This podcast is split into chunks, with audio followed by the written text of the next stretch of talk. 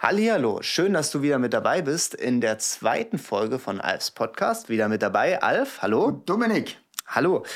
Ja, wir sind letzte, letztes Mal, letzte Folge eingestiegen so grob haben wir die Themen Ukraine-Krieg und Israel, den Konflikt da mit den Hamas ähm, beleuchtet. Und bevor wir da weitergehen, ich bin schon ganz gespannt, würde ich aber gerne noch mal kurz zusammenfassen. Also, äh, falls du jetzt das erste Mal mit einschaltest, schau dir vielleicht die vorherige Folge noch mal an, weil darauf bauen wir heute auf. Es geht, äh, ging um die Lage in, und die Ursprünge des Ukraine-Kriegs. Wir haben so grob das mal angeschliffen, da kann man ja noch viel tiefer reingehen. Und äh, auch das das gleiche auch beim Israel-Konflikt, bei dem Angriffskrieg, den da die Hamas auf Israel gestartet haben.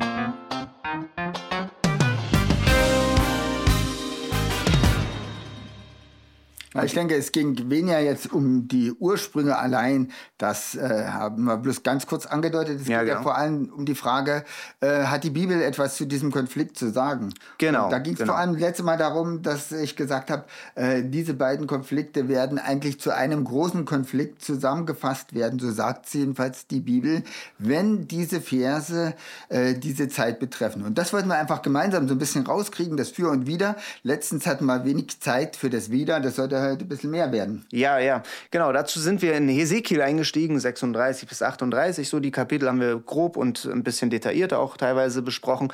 Und dann äh, hattest du das gesagt, ja, dass deine Koalition sich anbahnen würde, laut Bibel, wenn man das mal äh, aus der Sicht sieht. Jetzt will ich aber gern noch mal auf die letzten Punkte kurz eingehen, weil mir sind so ein paar Fragen noch gekommen, die ich im Nachhinein wo ich im Nachhinein dann dachte, Mensch, da müssten wir eigentlich noch mal drauf mhm. eingehen. Genau. Einerseits hatten wir gesagt, ja, der Staat Israel 1948, das ist auch das Erblühen des äh, Feigen, Feigenbaums, ne?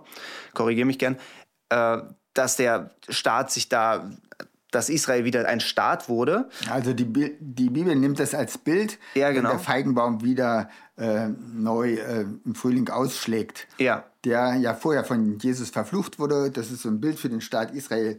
Und äh, es ging damals, also das letzte Mal darum, dass äh, das, was in Hesekiel 37 steht, und zwar ein Bild von einem Totenfeld, von toten Knochen, die sich zusammenfinden und dann wieder ein ganzes lebendiges Volk bilden, dass das äh, von den meisten klassischen Theologen und Exegeten auf die Staatengründung Israels 1948 äh, angewandt wird oder gesehen wird darin. Ja, das ist ja aber eigentlich nur die Hälfte meines Interessengebiets. Für mich ist ja auch vor allem interessant, wie geht es denn aus und wann geht es denn aus? Kann man das Ende da zeitlich verorten irgendwie? Also ich habe die These aufgestellt, die äh, sein kann, wir müssen es einfach gemeinsam prüfen, dass äh, Hesekiel hier im zweiten Teil seines Buches doch relativ chronologisch vorgeht. Und da äh, steht dieser Riesenkonflikt, du hattest schon gesagt, eine militärische Koalition unter Führung von Russland, wenn ich das richtig deute oder wenn wir das in diese Richtung deuten wollen,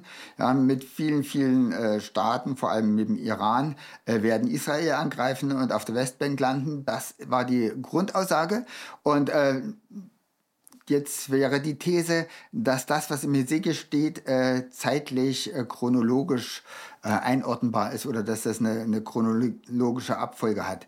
Das heißt, äh, Staatenbildung Israel 1948, der Konflikt der käme sozusagen nach 1948. Das ist das, was viele Staaten, äh, was viele Religionen unter Gog und Magog verstehen. Ja, da hat jeder so seine eigene Vorstellung, was das sein soll. Und äh, was dann im Kapitel 40, also Hesekiel 38, 39, steht dieser Konflikt sehr detailliert beschrieben. Und im Kapitel 40 geht es weiter äh, mit, mit Beschreibung eines Tempels, den es noch nie gab. Wir wissen, den ersten Tempel hat Salomo gebaut in Jerusalem. Da äh, beten die Juden heute noch an der Klagemauer an. Das ist ihr letztes Stück Heiligtum, was sie da noch übrig haben.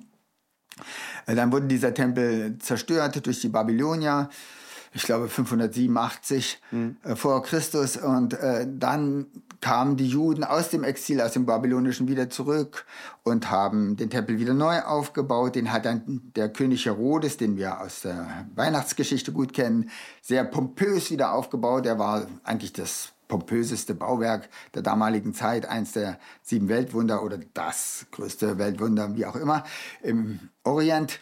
Und äh, danach kamen im Jahre 70 die Römer und haben den Tempel wieder platt gemacht. Und die Juden aus dem Land vertrieben und seitdem sind die Juden nicht mehr im Land. Bis 1948. Ja, das war ein Prozess. 135 nach Christus gab es nochmal diesen Bar Kochba-Aufstand. Mhm. Aber in dieser Zeit wurden die Juden dann alle vertrieben. Teilweise durften sie gar nicht mehr in Jerusalem wohnen. Oder teilweise wurden sie total aus dem Land vertrieben. Übrigens, äh, aus dieser Zeit stammt auch der Begriff, Begriff Palästina für Israel.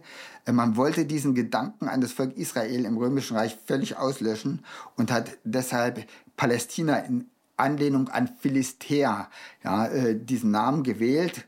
Das war damals mehr so, ja, etwas Verächtliches, eine verächtliche Namensgebung, um sozusagen dieses kulturelle Andenken von Israel auszulöschen.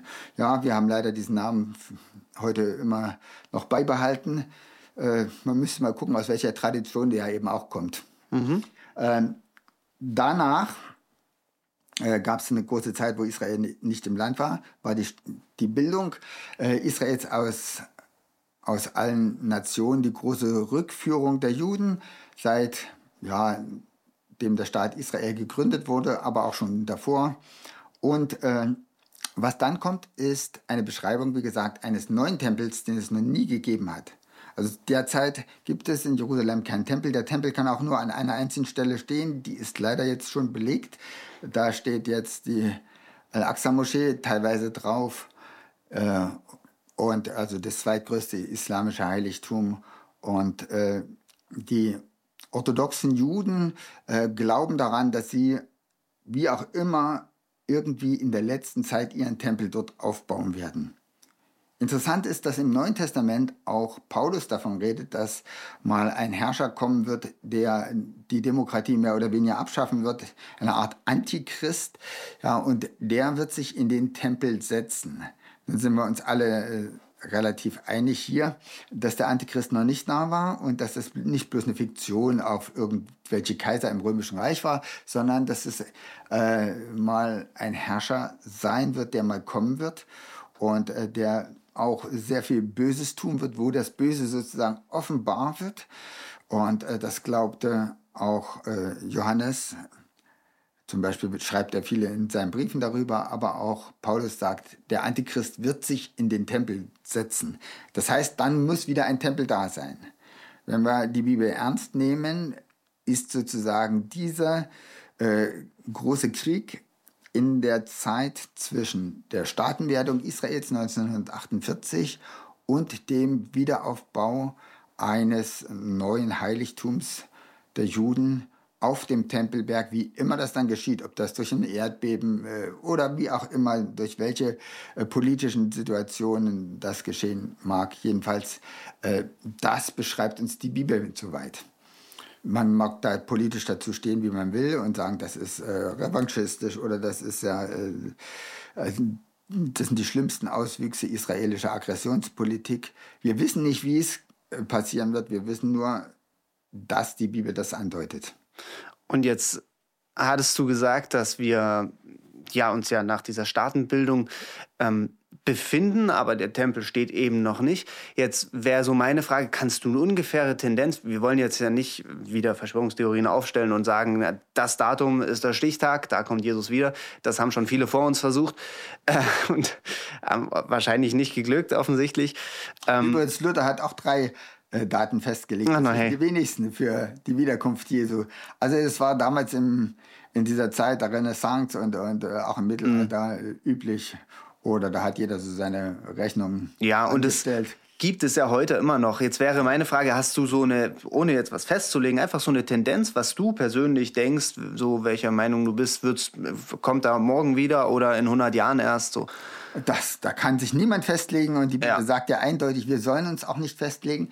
Und mhm. ich glaube auch eins, wir sind in einer Zeit, in der die Gemeinde eine Kraft hat von Gott her, auch die Kraft, Dinge zu verändern. Ich glaube nicht an so ein festgeschriebenes Konzept, einen so festgeschriebenen Plan, also eine Vorherbestimmung für alles. Es gibt bestimmte Dinge, die sind uns sozusagen prophetisch auch, äh, die scheinen so ein bisschen durch. Die können aber auch so sein und wieder anders. Insofern denke ich, dass das, wie wir Menschen uns entscheiden, wie wir Menschen uns verhalten, auch politisch verhalten, wofür wir kämpfen, das hat eine Auswirkung auf die Geschichte und es ist nicht so, dass es einfach alles bloß festgelegt ist und eine mhm. Schiene und das fährt dann äh, diese Stationen ab, sozusagen, wie die Eisenbahn. Also es gibt so bestimmte Ereignisse und Punkte in der Geschichte, die sind, die sind fest, aber wann genau und das, wie das genau dann im Detail aussehen wird und auch zeitlich ähm, von der Chronologie her, da würdest du sagen, dass das kann variieren und da haben wir einen Einfluss sogar drauf. Ja, ich will ja überhaupt nicht sagen, dass das so ist, was ich jetzt hier vorstelle, sondern ich will sagen, behalten wir das im Hinterkopf und sehen wir, wenn die Zeit voranschreitet, ist es das oder ist es das nicht? Ja, ja eigentlich ist es so, dass ich diese äh, Weissagung schon lange in meinem Herzen bewege und die letzten Jahre über immer mehr merke, wie sich in diese Entwicklung, äh, wie diese Entwicklung fortschreitet, politisch vor allem. Ja, und äh, daher äh, habe ich mich jetzt auch mal getraut, einfach mal zu sagen, ja, ich möchte einfach das auch mal einer breiteren Öffentlichkeit vorstellen und sagen, könnte es nicht sein, dass wir gemeinsam da fragend werden? Das ist nicht meine neue Theologie, sondern das ist einfach eine Sensibilisierung für eine Prophetie, dass wir gemeinsam sagen, könnte es sein, dass das in der Bibel steht? Könnte es sein, dass wir in diese Richtung gehen? Wenn ja, was sind die nächsten Schritte? Wenn ja, was sind die Kriterien, wo wir dran ausmachen können, ob das äh, und wie sehr der Wahrheit entspricht, was wir hier lesen? Ja, okay. Dann machen wir doch mal den Umschwung in die Gegenwart, wenn wir dadurch die, zu, ein bisschen einen Einblick in die Zukunft bekommen. Ähm, für mich mal interessant wäre, wie ist denn die aktuelle, jetzt auch die politische Situation Israel, Hamas, aber auch insgesamt in Palästina? Kannst du da so ein paar Worte zu sagen und so ein bisschen mit reinnehmen? Ja, haben ja jetzt schon sehr viele Leute was dazu gesagt und mhm. auch sehr viele richtige Dinge und sehr viele schlaue, auch sehr viel Dummes. Äh, äh, eins ist deutlich und klar geworden, äh, die 1500 oder 2000 Hamas-Kämpfer von insgesamt 30.000 Hamas-Kämpfern, die jetzt die sind brutalsten, muss man wirklich sagen, brutalsten Angriff gestartet haben. Und der sollte ja extra brutal sein. Es sollten auch brutalste Bilder entstehen. Ja, die waren sich doch darüber klar, dass sie damit nicht siegen werden. Sie sind ja schon relativ weit gekommen, weil eine bestimmte Konstellation da war. Das haben auch alle Politiker schon besser ausgewertet als ich. Also die größten Teile der Armee waren im Westjordan-Gebiet, weil die religiöse Partei da aufpassen musste auf ihre Siedler und so weiter. Also da gibt es schon sehr viele Gründe, die, da, dass die Hamas überhaupt so weit gekommen ist. Aber es war natürlich ein Selbstmordkommando. Und man wird ja nicht einfach irgendwie sinnlos irgendein so Selbstmord Entschuldigung, Selbstmordkommando losschicken. Ja, warum hat sie das gemacht? Ich glaube, sie wollen Bilder provozieren. Mhm. Ja, sie wollen eine äh, extreme Antwort von Israel äh, provozieren, die dann wieder in den einzelnen Ländern das Volk, was äh, noch viel islamistischer drauf ist als manchmal ihre Herrscher, Nehmen wir beispielsweise Saudi-Arabien, da, da stand ja gerade ein Friedensvertrag mit Israel an. Ja, könnte man noch lange darauf eingehen. China hat versucht, äh, da noch äh, Freundschaft zu schließen zwischen Saudi-Arabien und Iran. Aber wenn das so weit gekommen wäre, dass Israel sozusagen einen Friedensvertrag machen würde, so wie es in dem Abraham-Abkommen mit den Golfstaaten passiert ist, Bahrain und so weiter, ja, oder mit Marokko, dann äh, wäre der Iran in, sehr ins Hintertreffen geraten. Wenn dann noch äh, die Saudis zum Beispiel Überflugrechte gegeben hätten, dann wäre selbst der Iran äh, nicht mehr in der Lage, sich militärisch zu verteidigen, wenn er mal wieder angreifen würde. Und er hat ja dieses ganze Gebiet äh, infiltriert mit Hisbollah, also Jemen, äh, Irak, Syrien und vor allem Libanon. Überall gibt es da Hisbollah-Kämpfer, übrigens auch in Nordafrika. Also das ist ja äh, sozusagen die politische Intention des Iran, dass er äh, überall seine schiitischen Kämpfer da äh, äh, in diesen Orten hat und die haben schon noch einen ganz Teil mehr Waffen als da, was die Hamas jetzt hat. Magst du, magst du uns kurz erklären, ähm, was du mit, was hast du für Kämpfer gesagt? Hisbollah und ja, Hisbollah, genau. Ja. Äh, kurz uns erklären, was sich darum, was es, worum es sich da handelt? Ja, die Hisbollah-Kämpfer, die Iran überall äh, sozusagen installiert in allen möglichen Ländern und damit äh, auch die Länder organisiert. Wir haben ja viele Flüchtlingsarbeit gehabt und mhm. da hatte ich von vielen Flüchtlingen auch äh, aus erster Hand gehört, wie sich Hisbollah beispielsweise im Libanon benimmt, genauso wie die Hamas ja, Geschütze auf, äh, und, und, Raketenbasen äh, auf Kindergärten und Schulen und so weiter. Es ist also eine brutalste, menschenverachtende okay. Äh, Ideologie, die einfach auch das religiöse Ziel hat, Israel auszulöschen. Ja, äh, der Iran ist ja schiitisch und das sind schiitische Milizen.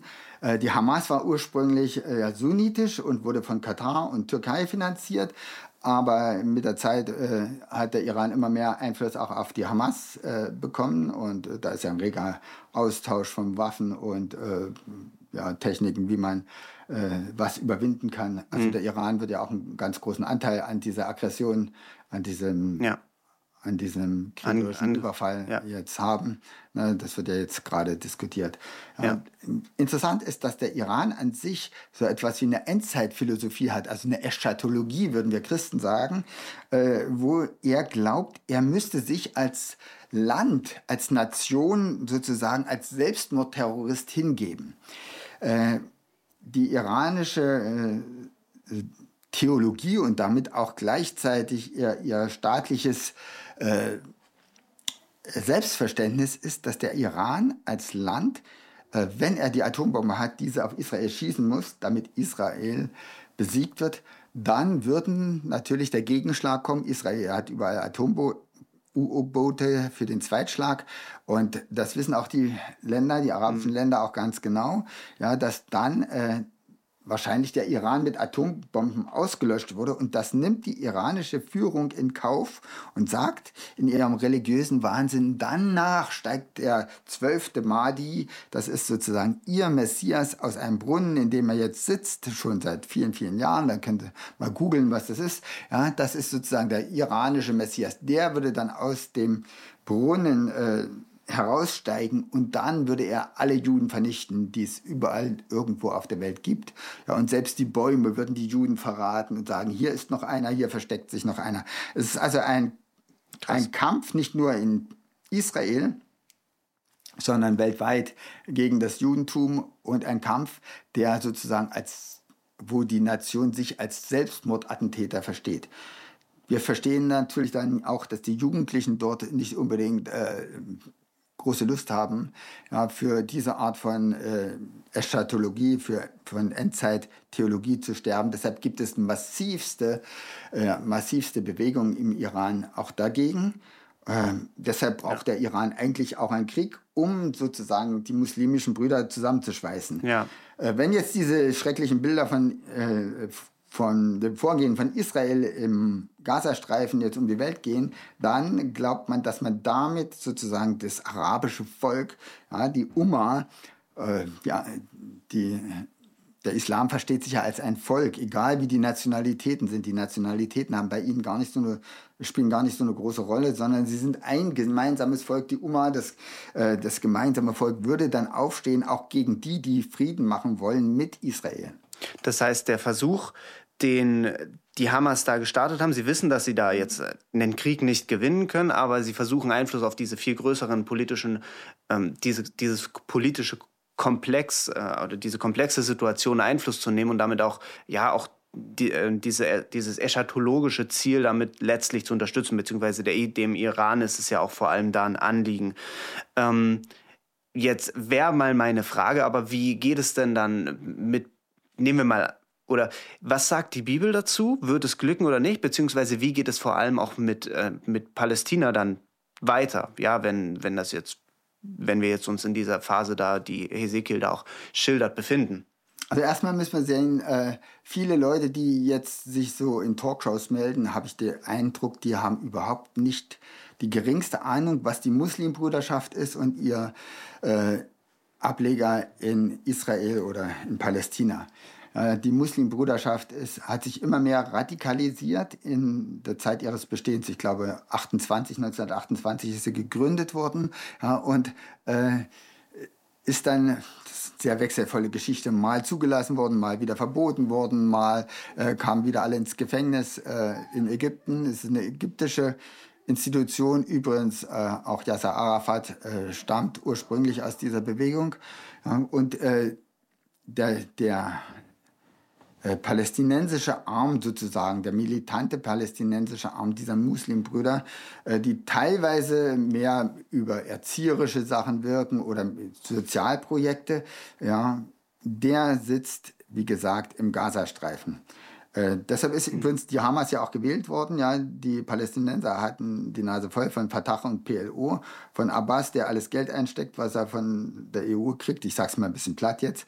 Ja, und äh, von dieser Korruption und haben dann die Hamas gewählt, weil sie sehr viele soziale äh, Institutionen hatte. Und ja. äh, dann wurde 2006, war das glaube ich, äh, 2005 wurde der Gazastreifen ja wieder zurückgegeben an äh, an die Palästinenser und er wurde sogar gewaltsam geräumt. Also die Siedler ließ damals Sharon gewaltsam räumen. Ich weiß noch, ich kann mich noch an die Bilder erinnern, habe selber noch Leute gekannt, die dort Blumen gezüchtet haben im Gazastreifen. Das war eine blühende Landschaft. Die wurden alle äh, durch die Regierung zwangsweise zurückgezogen und dann kamen sozusagen die Palästinenser dort hinein und haben ihren Terror eigentlich die ganze Zeit verbreitet sämtliche, nicht sämtliche, aber fast alle Gelder, die sie bekommen haben, haben sie in Waffen gesteckt, äh, die sie eigentlich in Schulen stecken sollten. Ich glaube, mhm. der, der Flughafen von Gaza ist, glaube ich, dreimal bezahlt worden von der EU und so ging das immer weiter. Ja.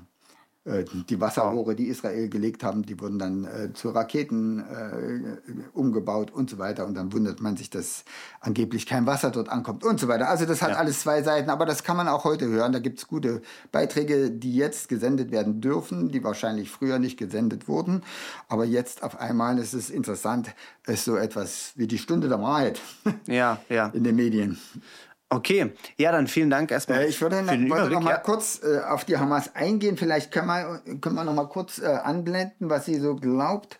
Äh, ich würde bloß mal ganz kurz äh, dazu ermutigen, mal die Charta der Hamas durchzulesen und mal ganz kurz darauf eingehen. Sie hat genau dieselbe Einleitung wie die Muslimbrüder sozusagen in ihrem Glaubensbekenntnis. Das Credo, das Glaubensbekenntnis der Hamas heißt, Allah ist unser Ziel, der Prophet ist unser Vorbild, der Koran ist unsere Verfassung, also kein weltliches Gesetz, sondern äh, mhm. äh, ja, der Koran, damit wird die Scharia sozusagen zum Gesetz gemacht. Der Dschihad ist unser Weg, der Märtyrertod auf dem Pfad Gottes ist unsere größte Hoffnung. Ja, also da sehen wir, wie die Menschen infiltriert werden ja. in diesen äh, Gebieten. Der Märtyrertod für Gott ist das Größte, was sie, ihnen passieren kann nicht nur, dass ihre Familien dann eine Märtyrerprämie bekommen, die teils vom Iran und teils auch von europäischen Geldern umgeleitet ja, wurde. Das äh, verneint zwar immer unsere Außenministerin, aber Volker Beck ist, äh, hat das immer wieder, ist ja ein Grüner, ist ja jetzt nicht irgendjemand, ja, hat das immer wieder angemahnt, dass unsere Gelder über Umwegen auch dazu genutzt werden, äh, dann äh, solche Terroraktionen zu unterstützen. Solche Terroraktionen zu unterstützen, Leute, die ins Gefängnis gekommen sind, dann Familien zu unterstützen, so dass Palästinenser äh, ja teilweise ihre Kinder dafür geben, damit sie Terrorprämien bekommen. Oha. Äh, das hat Golda Meir, Meir wird sie ausgesprochen, die ja mal Ministerpräsidentin war während äh, also vor 50 Jahren, während ein ähnlicher Krieg dort tobte, der Jom Kippur-Krieg, die hat gesagt, solange dieses Volk nicht äh, seine Kinder mehr liebt, als es uns hasst, wird es keinen Frieden geben. Das ist ein interessanter Satz, sollte man sich mal vergegenwärtigen. Für die Hamas ist jeder Friedensschluss Opposition, äh, Opportunismus. Jedes Schließen mit Frieden ist sogar ein Grund, gegen die anderen Moslems vorzugehen. Es haben sich ja viel mehr Moslems gegenseitig abgeschlachtet, als Israel jemals irgendwie äh, da getötet hätte. Also auch schon die, die Kämpfe zwischen Fatah und Hamas äh, haben ja so viele Todesopfer gefordert. Also äh, da hat sich auch nie jemand aufgeregt übrigens ja von wegen Menschenrecht. Da gab es keine Schweigeminuten für äh, im Menschenrechtsrat der UN. Ne? Ja. Aber äh, wie gesagt, äh, das ist die Ideologie, mit der die Hamas groß wird. Äh, mit den übelsten Verschwörungsmythen werden die groß. Die haben sie sogar in ihrer in ihrer Charta nochmal ganz bewusst sozusagen als ihre Bibel beschrieben. Die Protokolle der Weisen von Zion, das ist eine der schlimmsten Verschwörungsmythen, damals wahrscheinlich in Russland entstanden, weiß man nicht so ganz genau. Aber schon seit über 100 Jahren ist das klar, dass das nicht der Wahrheit entspricht. Sondern aus irgendwelchen Büchern herausgeschrieben wurde. Und zwar irgendwie von einer großen jüdischen Weltverschwörung, Hochfinanz, wie man heutzutage in diesen Kreisen sagt, ja, in, äh, von Juden, die sozusagen von hinten durch die Brust alle regieren.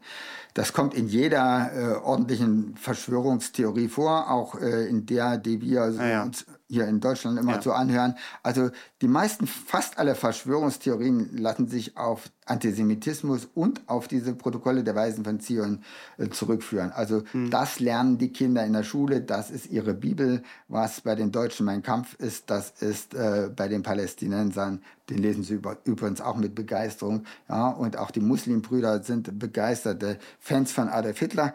Äh, ja, war ja auch damals der der Oberimam von Jerusalem, ein großer Freund mhm. vom, Him vom Himmler und so weiter. Also da gibt es noch Beziehungen.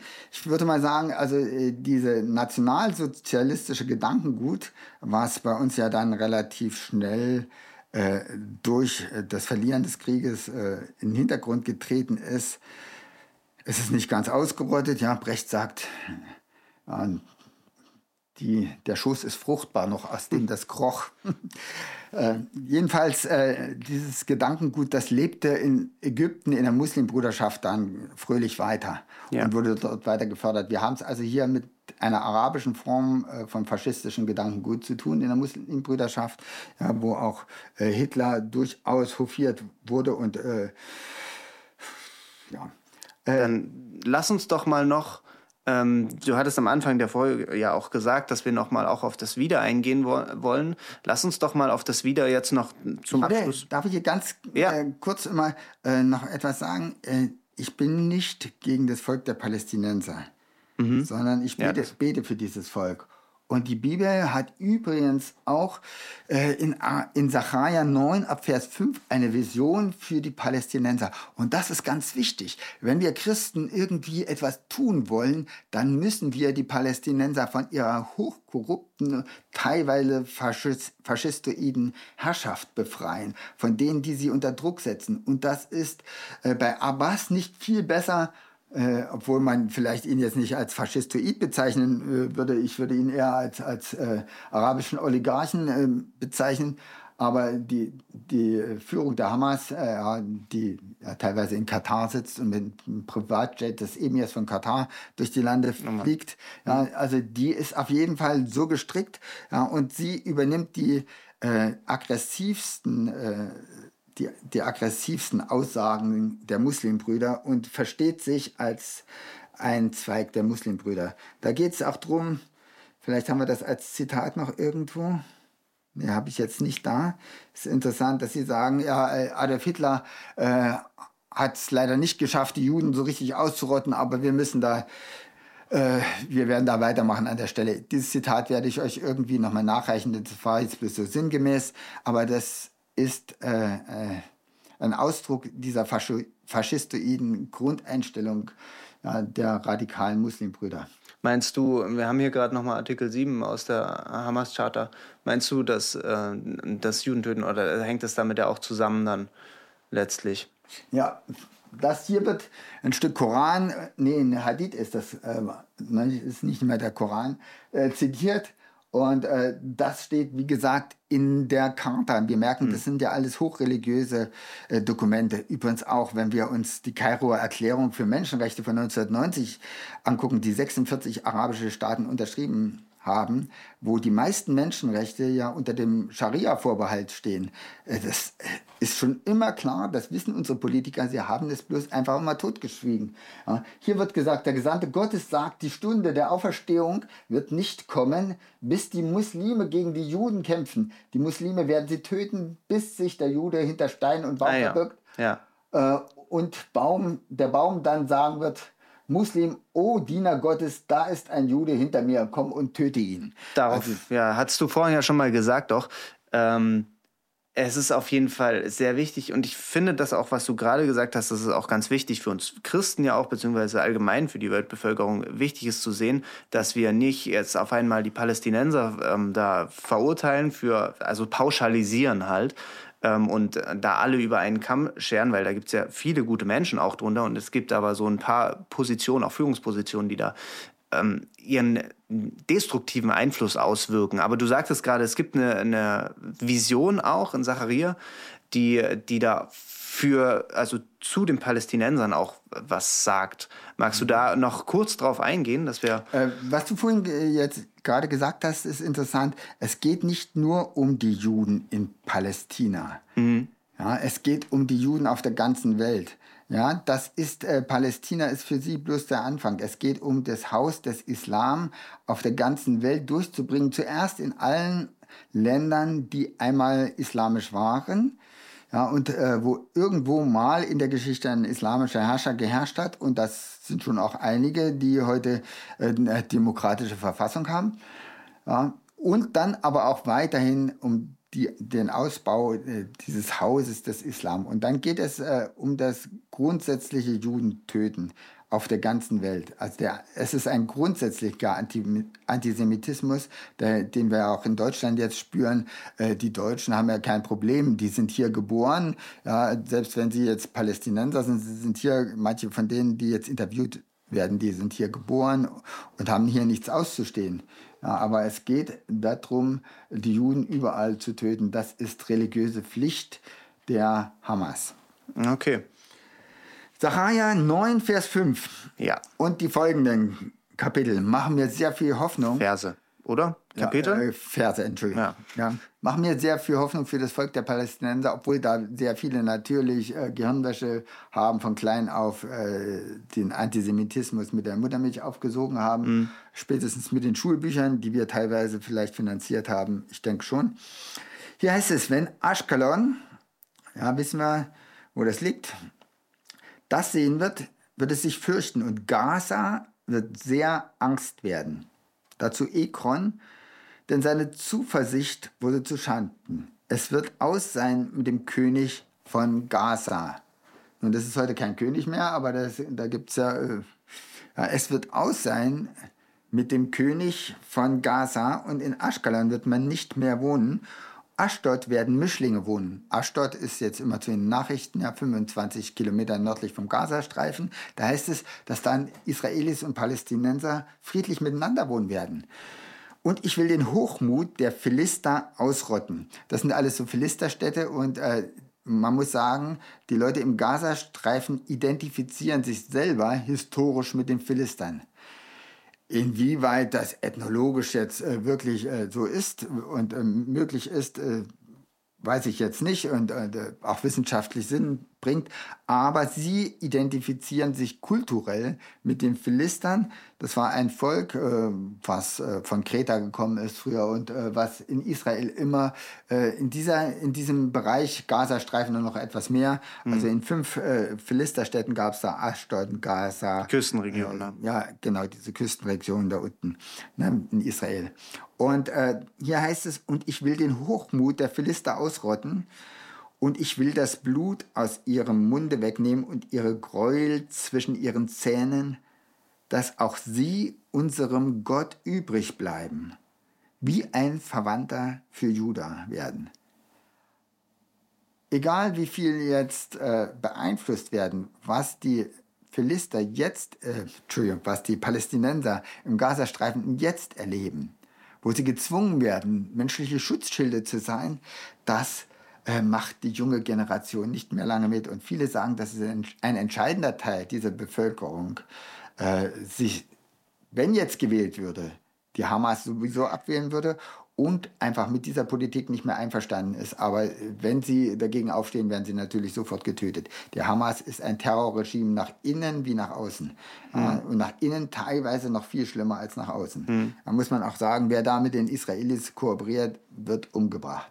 Das ist, da gibt es genügend Beispiele in der Vergangenheit. Ja. Und hier wird gesagt, der König von Gaza, mit ihm wird es aus sein. Ja, und Gott wird dieses Blut aus ihrem Mund wegnehmen. Also diese, äh, auch dieses dauernd sich rächen müssen, diese, diese dauernden äh, Aggressionen gegenüber Israel. Wie das geschehen kann, wissen wir nicht, aber es ist doch einfach eine schöne Vision, dass Gott sagt, ich werde diesem Volk Zukunft und Hoffnung geben. Diesem Volk, was jetzt so ja, ideologisch äh, kaputt ist. Und ich sehe da auch eine Parallele, auch unser Volk war ideologisch völlig kaputt. Wenn ich an Bautzen denke, ja, da haben die, äh, die, die jungen Leute von äh, mit 14 Jahren haben ja nochmal Bautzen angeblich befreit, ja. Äh, mhm. So dass Bautzen sozusagen dann, äh, deshalb ist in dieser Stadt auch, eignet sie sich besonders für Nazi-Gedenkfeiern. Äh, ja, weil Bautzen sozusagen als freie Stadt das Ende des Zweiten Weltkriegs, ich sage das jetzt ironisch, ne, erleben, erlebt hat. Ja, und äh, wie sind wir als Volk wirklich ironisch, äh, ideologisch auch äh, wirklich verblendet worden. Und vieles von dem wirkt ja bis heute noch nach. Mhm. Und trotzdem hat Gott uns äh, so einen Segen gegeben, haben wir nochmal so eine Chance gehabt, äh, so ein blühendes Land zu werden. Ja, und Gott sagt, auch den Philistern will ich diese Chance geben. Und das macht mir sehr viel Mut. Ja, ich finde also Ich bin niemand, der so sagt, schießt sie alle zusammen, macht sie kalt und ja. ja äh, diesen Hass bloß. Äh, ich denke, äh, es ist unbedingt nötig, dass Konsequenz da ist gegenüber den Herrschern, gegenüber der Elite, ja, die dieses Volk in Geiselhaft nehmen, die diesem Volk so viel Böses angetan haben. Es ist übrigens genau dasselbe bei der Vertacht, da ist es nicht viel besser. Ja, die sagen das nicht ganz so brutal, aber auf der anderen Seite herrschen da auch Leute, ja, alte Opas, der Abbas, ja, die eigentlich äh, ihrem Volk nichts Gutes wünschen. Hm. Die im Gegenteil sogar den Krieg brauchen immer wieder, ja, die den Widerstand, äh, den angeblichen Widerstand ja brauchen, um an Geld zu kommen, um an Spenden zu kommen. Ach ja. Das ist ein System. Ja, ja. Ich finde es erstaunlich, dass ähm, jetzt im Unterschied ja zu, zu der zu dem, was die Muslime eschatologisch ja auch verfolgen, für ein Ziel verfolgen, dass es im, im christlichen Bereich auch so so krassen Unter so einen krassen Unterschied gibt, wo also ich Gott muss sagt, mal äh, korrigieren, die Muslime verfolgen dieses Ziel nicht. Ja? Der Iran okay. verfolgt das. Es okay. gibt bestimmte äh, Richtungen der Muslime, die besonders durch die Muslimbrüder auch äh, äh, teilweise auch äh, mit übernommen werden. Der Iran verfolgt das Ziel und dieses Ziel ist schon äh, mehr oder weniger in den Köpfen auch vieler Muslime äh, drin durch mhm. eine ja, Unterwanderung beispielsweise unserer Universitäten im Bereich Erziehungswissenschaft und so weiter. Ja, also da, das ist ja das Ziel, unsere Unter Universitäten zu unterwandern. Die eine Seite der Muslimbruderschaft hat sozusagen das Ziel, äh, auf gesetzliche Art und Weise äh, Europa äh, muslimisch zu unterwandern mhm. und die andere, äh, der andere Teil der Muslimbruderschaft, der radikalere, sagt keine Kompromisse, überhaupt nichts und wir hauen drauf. Und ja, die, deshalb hat die Hamas ja auch ganz Israel in ihrem in ihrem Logo, sie sagen, wer äh, da jetzt Land geben will oder verhandeln will mit Israel, der ist ein Verräter.